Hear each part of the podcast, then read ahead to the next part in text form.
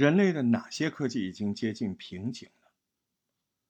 聊这个之前，我们要清楚，限制我们人类科技突破的最大问题是什么？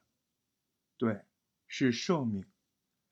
你看，以前曾经的科学家，二十多岁他就已经可以抵达已知知识的边界了，而且可以开疆扩土了。而现在的博士读完，三十多岁才刚刚开始进入研究所。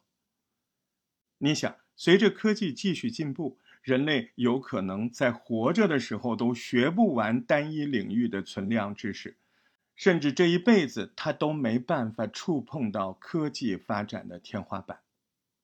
你发现了吗？同样是原子，但可控核聚变的每一个小突破，可能都要比原子弹更难。这句话有点懵，是吧？那我说一个，你特别清楚。你看，这又十多年过去了，苹果手机的电量有什么大的变化吗？你觉得苹果公司不研究吗？难呐。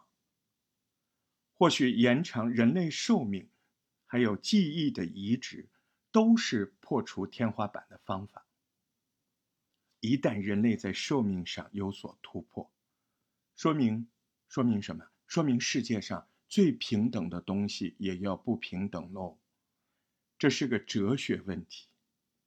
也许看不到繁星，只是因为天太亮而已。我是大石头，感谢收听这一期的。神奇语录。